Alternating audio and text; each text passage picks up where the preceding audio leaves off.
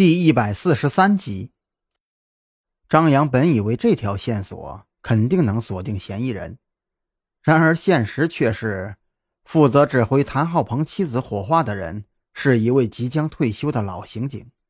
他在做这件事的时候，完全绕过了李栋，因为他资历的关系，相关的手续都非常的好办。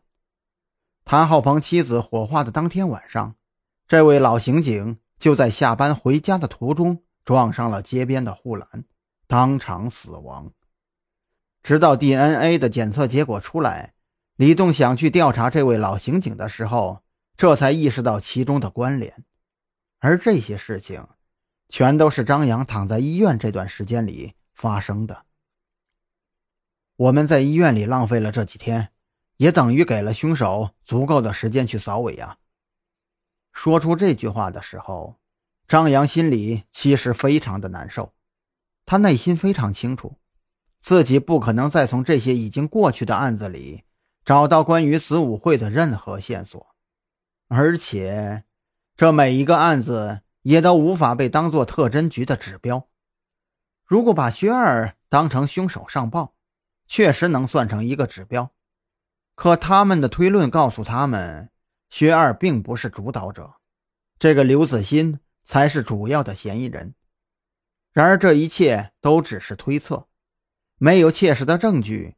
张扬、赵军，或者特侦局的任何一个人都不会为了一个案件指标而去草草的结案。况且，他们现在还没有找到刘子欣的作案动机。这个案子的相关人员，除了蓝雨桐以外，几乎。可以说是死得干干净净的。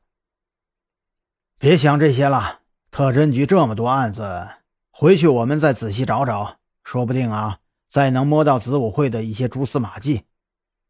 赵军用手指轻轻在桌子上点了点，张扬不再说话。两秒钟以后，就走过来一个服务员，递给他们一张菜单：“几位想吃点什么呀？你们是第一次来我们店吧？”我们这里啊，主打的是清水蘑菇汤，口味啊，那是一级棒啊！张扬盯着蓝雨桐手里那张菜单，一眼就看到了那一条清水蘑菇汤，五十元一份，五十块钱一碗汤，还是清水煮的。张扬对这个价格有些意外。多大一碗呀？服务员微笑道：“就是我们正常吃饭的碗，呃，不大。”您看那边，服务员指了指旁边的一张桌子，张扬早就看到了，那装着蘑菇汤的碗，用来泡一包方便面是刚刚好的。这个确实有点贵，不过我们先点三碗试试。